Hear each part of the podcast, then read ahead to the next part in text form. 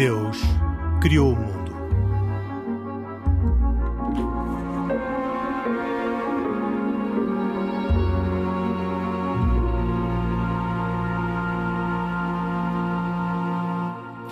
Boa noite. E Deus criou o mundo está de volta depois das férias. Isaac Assor, Pedro Gil, Khalid Jamal e eu próprio Henrique Mota, que uh, habitualmente fazemos este programa, que tem cuidados técnicos de Jorge Almeida e produção de Carlos Quevedo. E Deus Criou o Mundo é um programa semanal da Antena 1 dedicado a temas de religião e à análise dos temas da atualidade na perspectiva das três religiões abrâmicas, o judaísmo, o catolicismo e o, judaí e o islamismo. Estamos nas vésperas de, uh, ou na verdade já estamos numa festa religiosa judaica muito importante, Rosh Hashanah, e é por isso inevitável começarmos por, por este tema, pedindo ao Isaac Assor que uh, nos uh, recorde ou explique a alguns que ouvem pela primeira vez que festa é esta. Ok, boa noite. bem, Rosh Hashanah é, chamemos-lhe, o Ano Novo Judaico, traduzida à letra Rosh Hashanah, chamemos-lhe a cabeça do ano, é considerado para os judeus o aniversário do universo, o dia em que Deus criou o homem e a mulher, Adão e Eva, e na verdade é celebrado como o, se calhar, provavelmente o dia mais importante do ano judaico. Este ano iniciou-se eh, na segunda-feira, 6 de setembro, eh, Portanto, ao final da tarde, e prolonga-se por dois dias, portanto termina no dia 8 à noite, 8 de setembro à noite. Uh, algumas particulares interessantes sobre Rosh Hashanah. Uh, a Torá institui que Rosh Hashanah, o início do ano, seja celebrado no aniversário da criação, mas não no primeiro, e sim no sexto dia, o dia em que o homem foi criado. O significado deste dia e do evento não reside, não reside no surgimento de uma nova criatura, superior às outras do reino animal, assim como este é superior ao reino vegetal, que por sua vez está acima do mineral. O significado está no fato de que a nova criatura, o homem, é essencialmente diferente das, das outras, pois foi o homem que, que reconheceu o Criador através da criação e levou a este reconhecimento a realização e suprema finalidade do seu desígnio divino. Então, se eu percebi, eh, esta, este dia não celebra o início da criação do mundo por Deus, mas o dia em que Deus criou o homem. Na verdade, é, é foi dado o, o, o ênfase maior à criação do homem, porque a criação do mundo sem o homem não, era, não, não, não existia. Ou seja, o homem é o, é o clímax da, da criação do mundo. É o centro da criação. É o centro da criação. E por esse motivo é que este é o aniversário da criação do homem, do homem e da mulher. Mas há uma verdade, outra mais interessante ainda, uh, e que tem a ver com uh, o facto de uh, Rosh Hashanah ser celebrado no mês de Tishri, estamos no mês de Tishri, que na verdade é o sétimo no calendário judaico. É o sétimo mês do então, calendário. Então o calendário não começa com o dia de Rosh Hashanah? Pode parecer estranho, exatamente. Parece estranho. Uh, pois Rosh Hashanah, o ano novo, é no primeiro e segundo dia de Tishri. E a razão fundamental e fulcral é esta.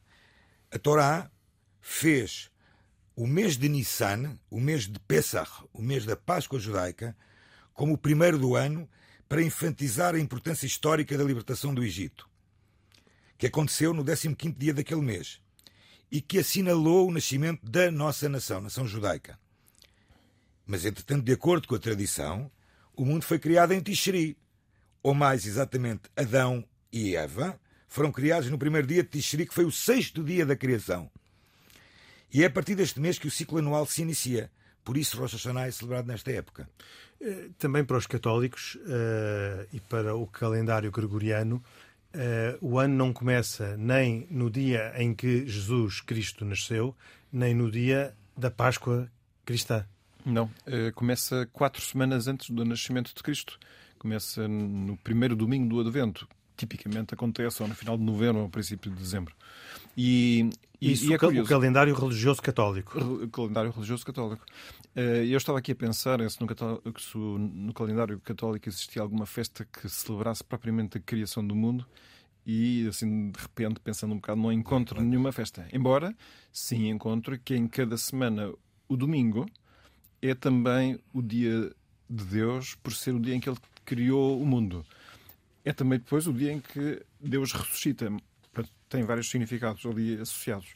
Mas eh, julgo que é assim a maior das, eh, das referências à criação do mundo. Mas, mas, mas eu compreendo. Mas, mas oh Pedro, desculpa te interromper. Uh, é interessante encontrarmos na Torá, olhando no Velho Testamento, nos cinco livros de Moisés, a forma mística como Rosh Hashanah é indicado nestas escrituras. Vejam bem, a única referência que existe a Rosh Hashanah nas escrituras sobre Rosh Hashanah, sobre, para a festa diz assim: sou o chofar na lua nova, e já vamos falar sobre o chofar também. Tem que ser Curto. breve, mas tenho que falar, tenho que falar porque o chofar, o chofar é, é, é, a parte fundamental, fulcral da festa de Rosh Hashanah. Essencialmente. Portanto, falar de Rosh Hashanah e não falar do toque do chofar. Então, o que é o toque do chofar? O chofar, o chofar é um, é um, é um, é um instrumento, uh, um chifre de carneiro, que recorda-nos o sacrifício de, de Abraão com Isaac, em que Isaac, uh, na verdade, era para ser sacrificado e Deus mandou-o substituir por um carneiro. Portanto, esse chifre é o chifre do carneiro, recorda-nos o sacrifício de, de Abraão com Isaac. E o shofar, que é obrigatório ser tocado na festa de Rosh Hashanah, na celebração de Rosh Hashanah, tem uma série de, de, de, de interpretações que vou tentar ser o mais breve possível, uh, feitas por muitos dos nossos sábios.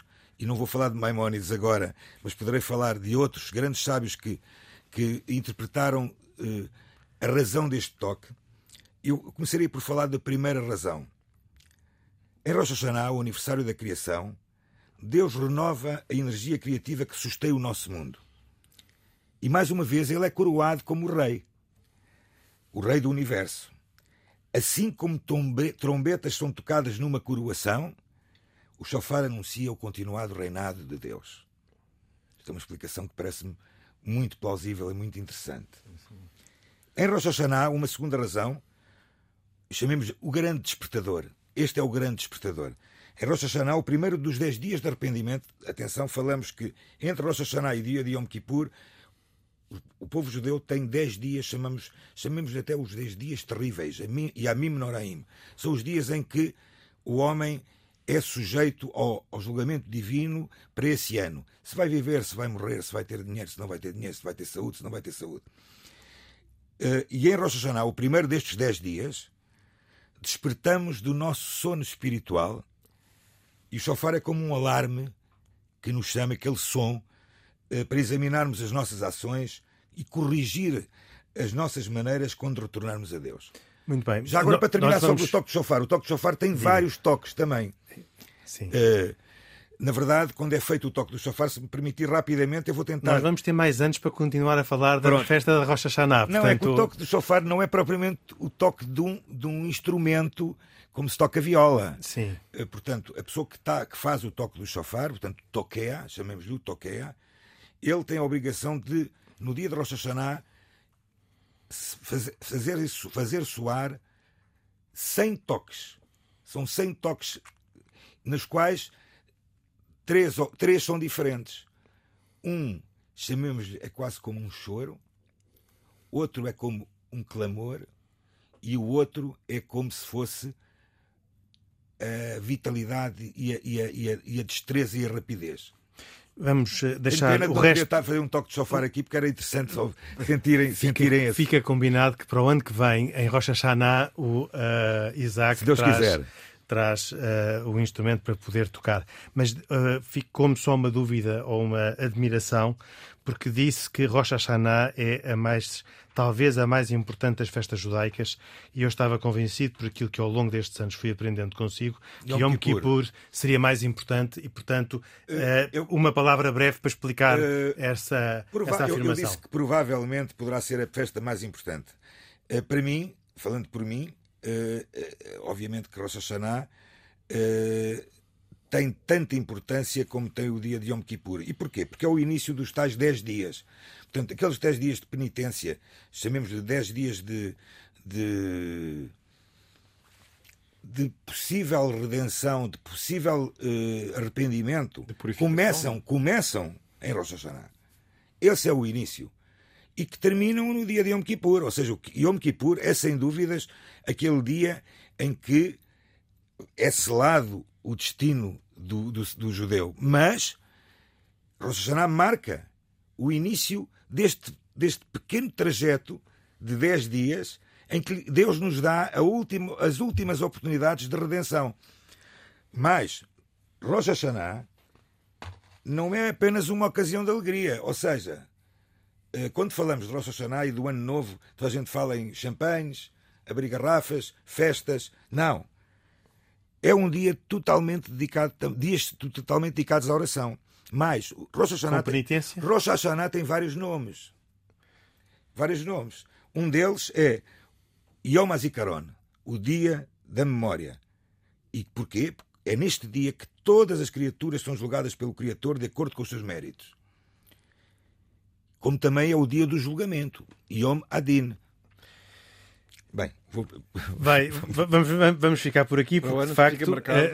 Mas ah, só, fica agora, marcado para o ano um toque. Com, posso terminar só com mais um, um, tema sobre Rosh rápido, uh... que tem a ver com, a ver com o facto de nestes dias, por exemplo, uh, haver uh, muito costume de, por exemplo, não se comer comidas com sal.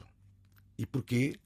Para comer comidas com mel, com açúcar. Para quê? Para esse ano ser um ano doce. E é este ano doce que eu desejo a todos nós um ano cheio de prosperidade, de paz, de harmonia e de amor. Muito bem. Isto a propósito da celebração de Rosh Hashanah, uh, talvez, uh, provavelmente, como disse Isaac Assor, a mais importante das festas judaicas. Um, ehm, no uh, âmbito do E Deus Criou o Mundo, este programa semanal da Antena 1, tanto falamos sobre temas das três religiões, como falamos, como analisamos os acontecimentos no mundo na perspectiva das três religiões. E é inevitável, uh, no programa de hoje, falarmos também sobre aquilo que está a acontecer no Afeganistão, porque não não é, não é de menos, de menor importância, pelo contrário, é de grande importância.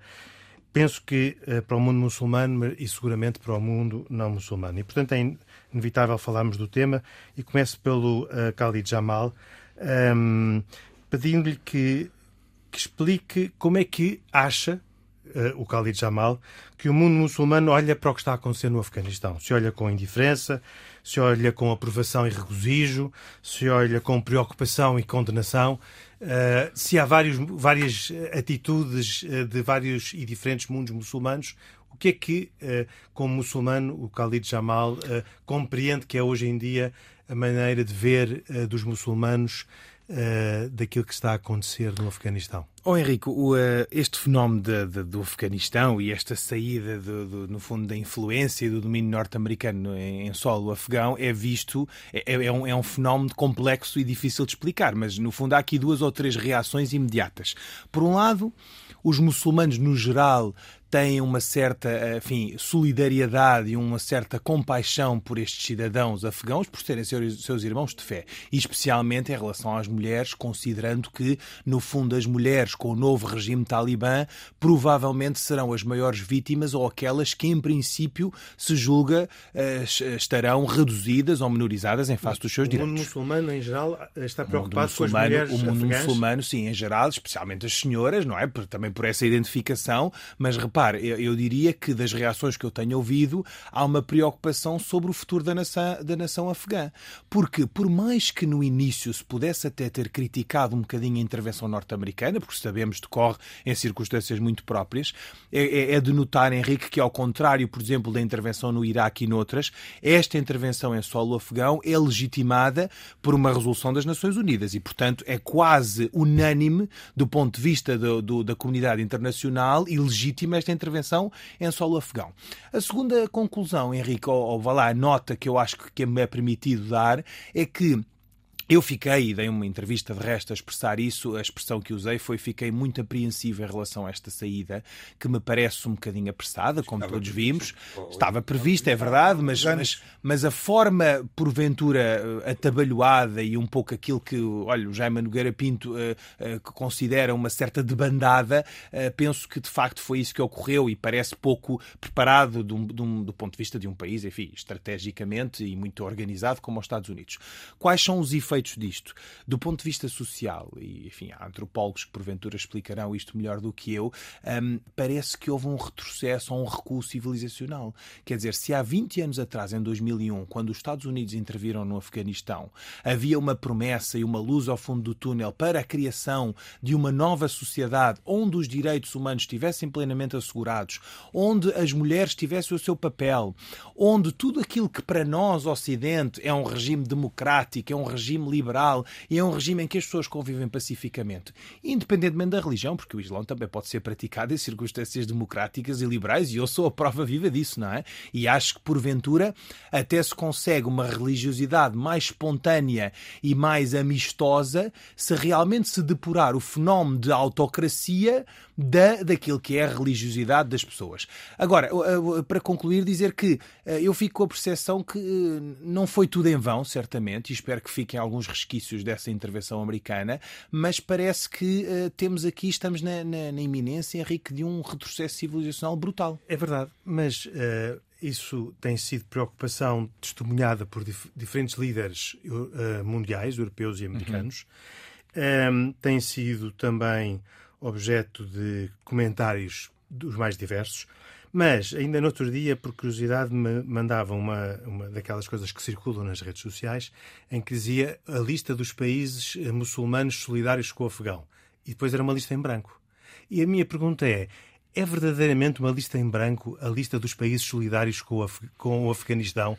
Porque, na verdade, uh, ou são indiferentes ao problema, ou, no fundo, no fundo, até estão contentes com a saída americana, com a imposição uh, da, da, da, regra islâmica uh, e, portanto, não se pronunciam eh, não porque não tenham reparado, mas porque na verdade até Olha, apoiam. A, a esse propósito, não querendo fugir à pergunta, eu vou-lhe dar três notas ou três noções que para mim são muito claras. Primeiro, o Afeganistão, infelizmente, é uma terra um pouco esquecida por duas razões. Já antes da intervenção americana, com os conflitos do passado dos russos, com a, com, com a influência soviética, tudo isso criou ali circunstâncias próprias e o Afeganistão era uma nação, eh, desde sempre, historicamente, muito pouco olhada pelos seus vizinhos, especialmente os vizinhos de, de, de, que partilhavam a mesma religião, portanto, maioria islâmica. Esse é o primeiro aspecto. Segundo aspecto que eu acho que é uh, também igualmente importante é a intervenção norte-americana faz com que todo o mundo, inclusive os países islâmicos, tenham ainda mais esquecido o Afeganistão. Porquê? Porque se os Estados Unidos dominavam e dominavam bem, se a NATO lá estava, inclusive a Portugal também, se todo este conjunto de países organizados, articulados e com uma estratégia definida estavam lá, então não havia necessidade de, de estar no Afeganistão. Terceira e última noção, uh, nem tudo é conhecido. Ou seja, nós, no, no, no nosso uh, lado ocidental, eu também sou produto de uma cultura ocidental, muitas vezes nós não temos consciência daquilo que os outros países fazem, uh, nomeadamente nomeadamente no auxílio ao Afeganistão. E, portanto, eh, eu diria que eh, muitas das vezes não temos consciência de que, de facto, existem ações mais no terreno do que institucionais. Porque, o Henrique, se calhar o que nós estávamos à espera é que víssemos países como a Arábia Saudita, os Emirados, países que, em princípio, não só são importantes no universo islâmico, como têm, de facto, em princípio, mais capacidade financeira para ajudar, que rapidamente se mobilizasse, é uma Turquia, para ajudar. Parece evidente que estávamos. Exatamente. Mas, mas, olhamos à volta e nada aconteceu. E a verdade é que não, não vemos de facto essas manifestações. E, portanto, a pergunta é: será que a Arábia Saudita, uh, no fundo, uh, não condena uh, esta uh, o regime talibã até se regozija. Eu com, acho que não há uh, falta de solidariedade, acho que nós não a vemos.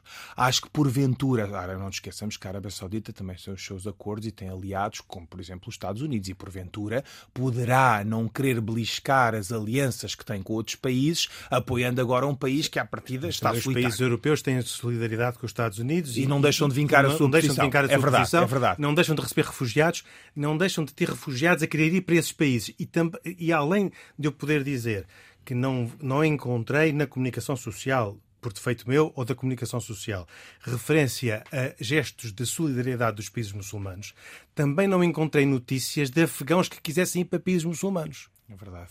Isso é curioso, não é? Para, para além de tudo, é, é bastante curioso como por é que, por exemplo, uma, não se. Por acaso, há uma coisa interessante. Em, no Afeganistão ainda existe um, está um judeu, um judeu a viver. E esse judeu recusou-se a sair do Afeganistão. Mas qual foi a razão que ele deu? Isto veio muito, foi muito comunicado na parte da comunicação social israelita, particularmente, porque ele diz ser o guardião da sinagoga que se mantém, se mantém em Cabul e se ele abandonar, abandonar uh, o Afeganistão, provavelmente a sinagoga Sim, será destruída é? e ele quer manter-se lá e os, talibãs, segundo o que dizem, não lhe vão fazer nada. Mas há aqui um aspecto importante, Henrique. Voltando às minhas é- perguntas, esta, esta é, há, há, aqui um aspecto que é importante, e eu não sei se os países islâmicos, isto é uma especulação minha, atenção, não sei se porventura não têm este sentimento também. Um, uh, eh, o que eu vou dizer é altamente polémico e eu começo por dizer, por anunciar, ou de certa forma fazer aquilo que em, inglês, em português, como o Pedro brinca, que, que é o chamado disclaimer. A ideia é esta. Será que verdadeiramente o povo afegão Ninguém fez esta estatística e estudou. Eh, não quer o regime talibã na sua governação? É essa a pergunta que eu faço. É uma pergunta incómoda, provocadora e que porventura está o verniz aqui no Ocidente. Vamos lá, vamos lá analisar a questão de fundo. Uh, o, nós assistimos à Primavera Árabe, porventura espicaçada, sugestionada pelo Ocidente.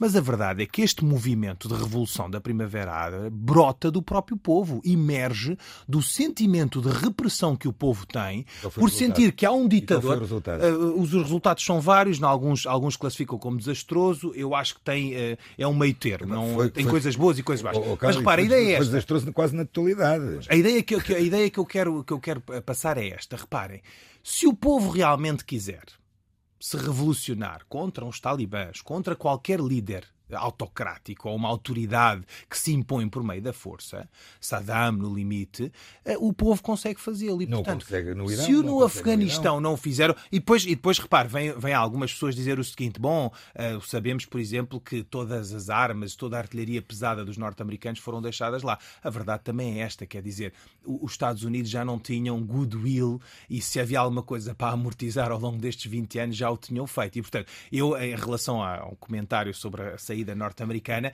apenas gostaria de deixar claro que achei um bocadinho surpreendente que, por exemplo, a máquina de propaganda de Biden não tenha, ao contrário do passado, de Trump e de, e de Obama, defendido isto como um, um gesto patriótico norte-americano, que é poupar vidas americanas e poupar o orçamento norte-americano. fez isso. Uh, mas a não, minha pergunta é, não, sim, senhor, é, é, um, é, uma análise possível, mas que eu julgo que uh, não, cabe aqui, claro. não cabe neste programa. O que cabe neste programa é a referência ao facto de que o Khalid respondeu com uma pergunta às minhas duas perguntas. As minhas duas perguntas eram sobre a falta de solidariedade islâmica e sobre a falta de interesse dos afegãos em irem para países islâmicos e o Khalid respondeu queria... inesperadamente para mim com uma pergunta não, que é não que... será que os afegãos estão contentes com a revolução? Deixe-me acrescentar e dizendo que estão mesmo? Eu acho que isso é uma, uma explicação possível e eventualmente é também uma explicação possível para os países árabes, vizinhos ou não, ou da mesma que praticam a mesma religião, por porventura, eh, não, não ficarem contentes, porque eu acho que ninguém fica contente com este retrocesso. E repare, se temos um país como, por exemplo, a Arábia Saudita,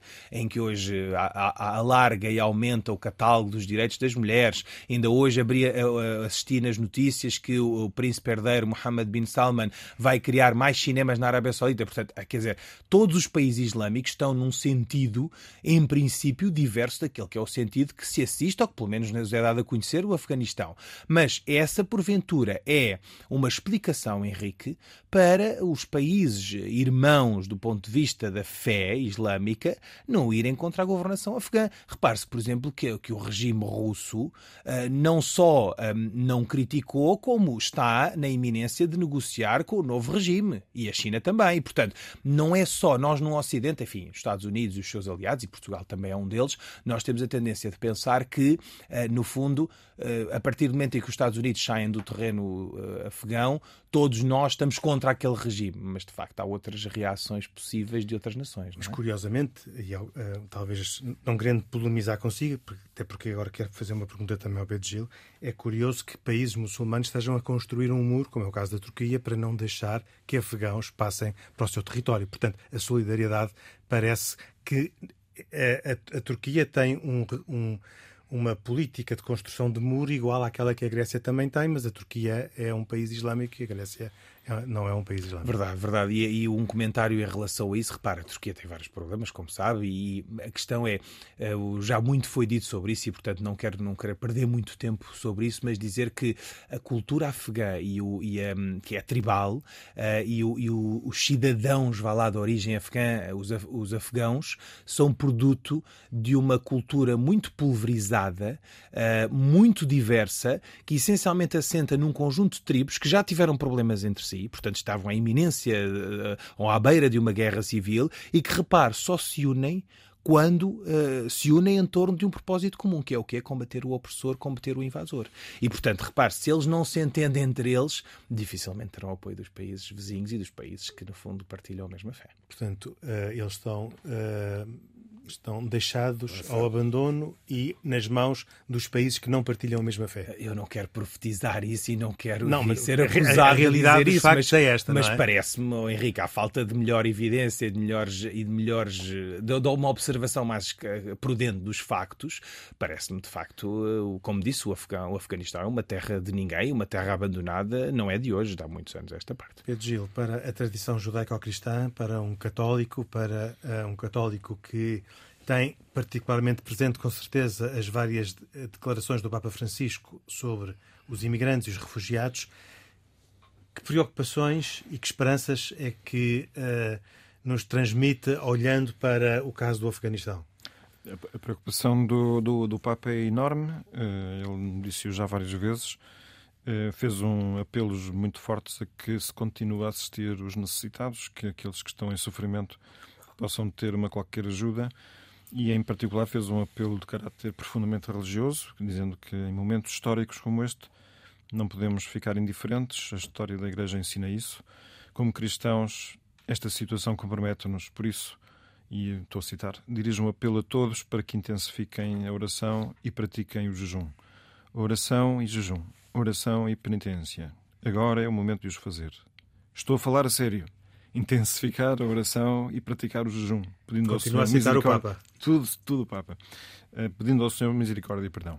Depois já fez outros apelos a que, se na medida possível, os países possam encaminhar aqueles que, enfim, procurando desesperadamente uma vida melhor, ou se calhar a sobrevivência apenas, estão a tentar sair e, por uma questão humanitária, é preciso tentar eh, receber. Isto, evidentemente, é um é muito difícil de fazer, dependendo dos países, as circunstâncias são diferentes, mas ele não deixa de fazer este apelo. Como é que um cristão uh, olha para a realidade em que os uh, afegãos procuram proteção no mundo ocidental cristão, mesmo que hoje descristianizado, Sim. mas da tradição cristã, e não procuram nem recebem a solidariedade dos seus irmãos de fé? Eu acho que dá para ficar um pouco boquiaberto e um pouco com a esperança que essas atitudes se alterem, não é?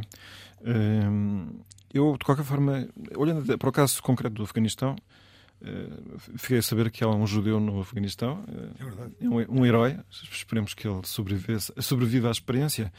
E também fiquei a conhecer, eh, preparando este programa, a situação dos cristãos lá. Que é isso que, eu ia, que eu lhe ia perguntar. Uh, qual é que é neste momento a, a, perspectiva e a situação dos cristãos que estão no Afeganistão? Sim, é uma comunidade mínima. Uh, há uma, apenas uma igreja. Estou a falar da Igreja Católica. Não sei se outras igrejas estão presentes lá ou não.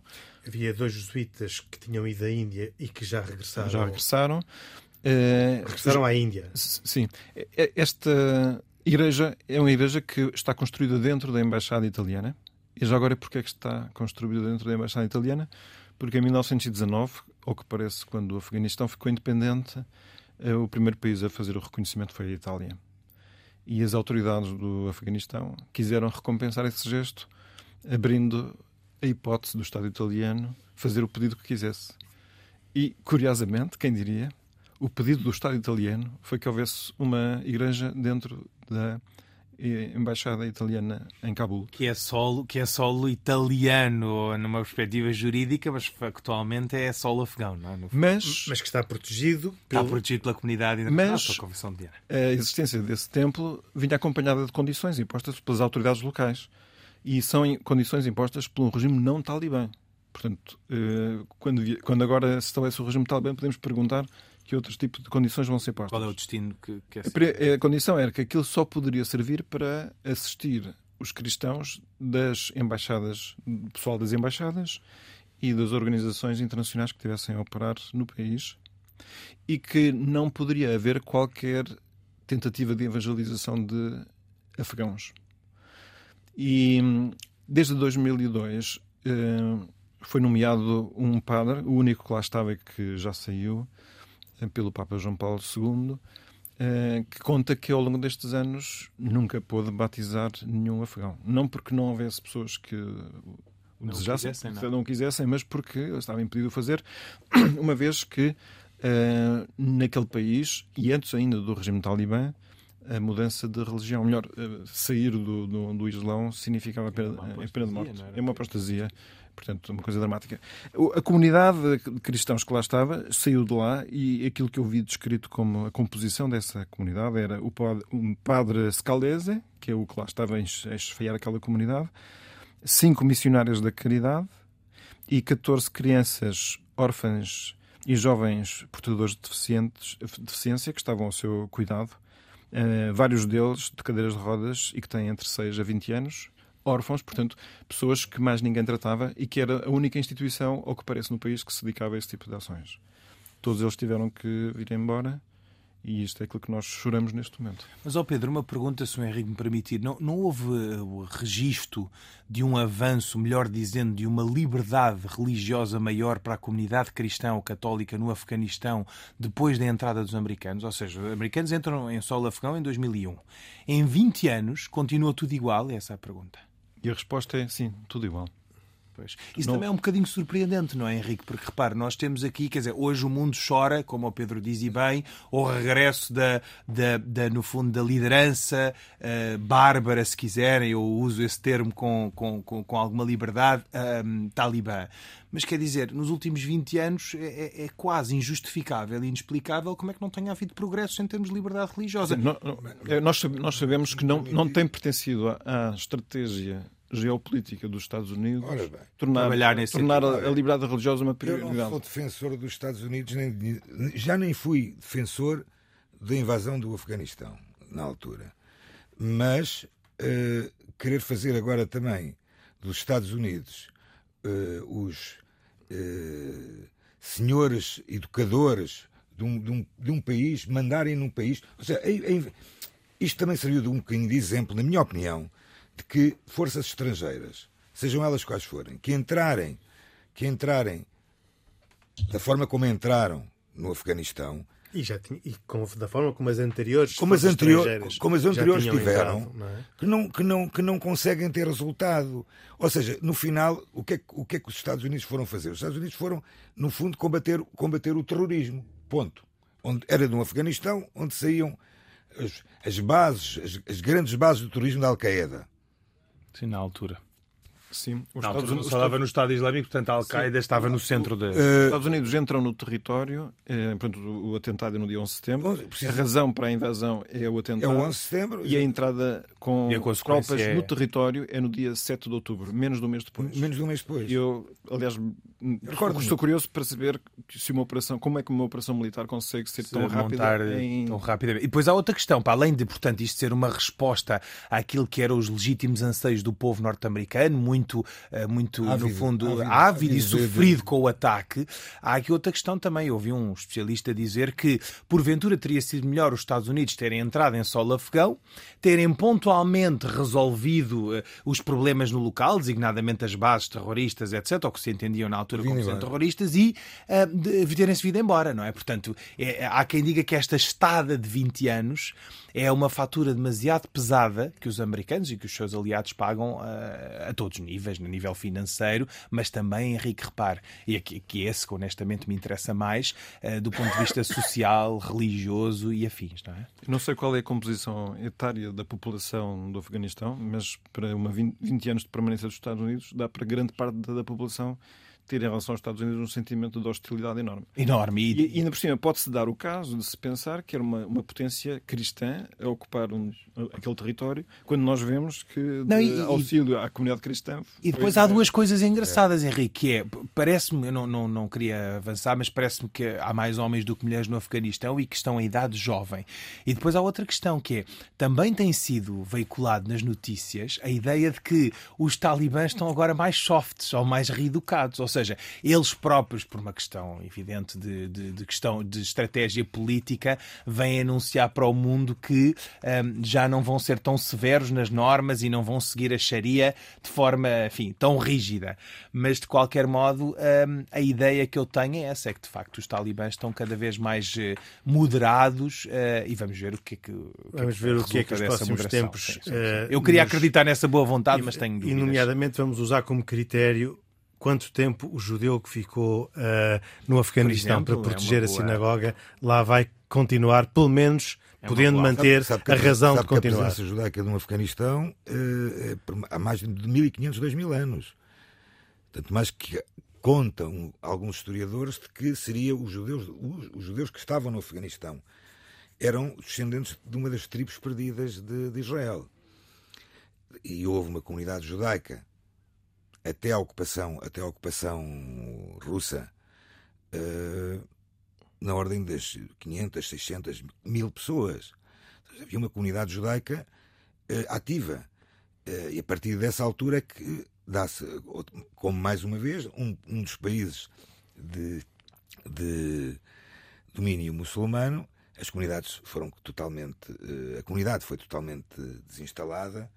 A maioria dos judeus de origem afegão estão nos Estados Unidos e em Israel. E mantém-se este senhor que por acaso tem um nome interessante, Simantov. O nome de família dele, Simantov, quer dizer boa sorte em hebraico. Muito é o bem. nome de família dele. Voltaremos com certeza, por tristes razões, a este tema do Afeganistão. Uh, tínhamos já dito no princípio do programa que voltaríamos ao, ao tema de Rosh Hashanah para o ano, uh, mas por essa aí por boas razões. Mas este do Afeganistão é um tema com certeza que não ficará esgotado no programa de hoje. Nos minutos poucos que nos restam, gostava de pedir a cada um, como habitualmente, as recomendações. Uh, estivemos durante um mês sem recomendações, as últimas tiveram a ver com o verão, com as férias, com leituras, passeios e visitas. Uh, veremos então o que é que são as recomendações para o programa de hoje. Uh, começo já agora, seguindo a mesma ordem, pelo Isaac Assor, uh, com a sua recomendação. Bem, então a minha recomendação é a seguinte. Nos próximos dias 15 e 16 de outubro, uh, organizado pelo Centro de Estudos Judaicos do Alto do Tâmega, em Chaves, vai, vai, dar, vai, vai, dar, vai haver local a uma conferência, um simpósio sobre o judaísmo, história e patrimónios judaicos de e em Trás-os-Montes. Será em Chaves, com passagem por Lebução, Valpassos e Rebordelo. Terá a presença de reputados investigadores portugueses e espanhóis. Parece-me ser uma boa sugestão. O, a inscrição é gratuita, uh, portanto, uh, quem estiver interessado é só entrar no site do, do, do, Facebook do Centro de Estudos Judaicos do Alto do Tâmega e efetuar a inscrição. Dias? 15 e 16 de outubro. Muito bem. Uh, Khalid Jamal. Eu, em vésperas de férias, tinha dado só recomendações de, de boa vaela ou de boa vida, portanto, agora vou dar uma recomendação mais uh, de leitura e bem a propósito do tema que tivemos a discutir. Um livro de, uh, de, do seu nome, David Edwards, chamado Before Taliban, em que é um livro que, do meu ponto de vista, é uma, uma poderosa explicação de como a promessa de progresso e prosperidade que animou o Afeganistão nos anos 60 se desmoronou por completo, resultando, porventura, numa tragédia que todos conhecemos, de discórdia, destruição e desespero. Chama-se Before Taliban, David Edwards. Infelizmente ainda não temos tradução para português, mas é um livro que, do meu ponto de vista, explica bem o que é que foi o Afeganistão antes desta, desta onda de, de terrorismo e, de, infelizmente, como disse, de terra desaparecida que nós, cujo sentimento nós sentimos, a não perder. Muito bem. E o Pedro Gil, por último?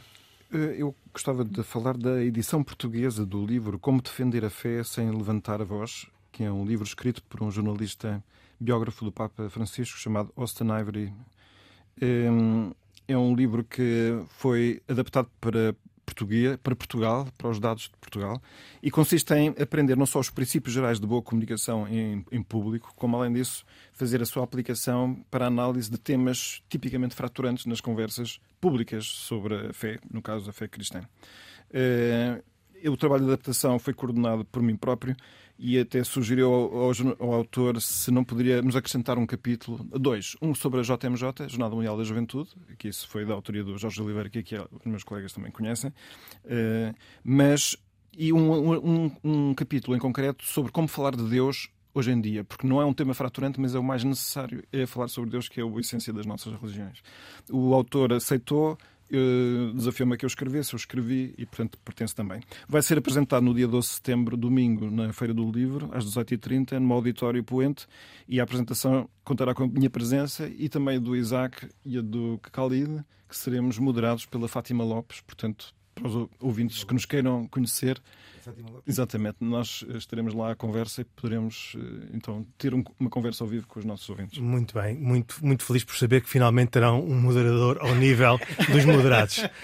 Nós ficamos por aqui desta primeira edição após férias de E Deus Criou o Mundo, um programa semanal com Isaac Assor, Pedro Gil e Khalid Jamal, comigo também Henrique Mota, hoje com cuidados técnicos de Jorge Almeida e, como sempre, a produção e a autoria de Carlos Quevedo. Voltamos dois, oito dias, até para a semana, se Deus quiser. Boa noite.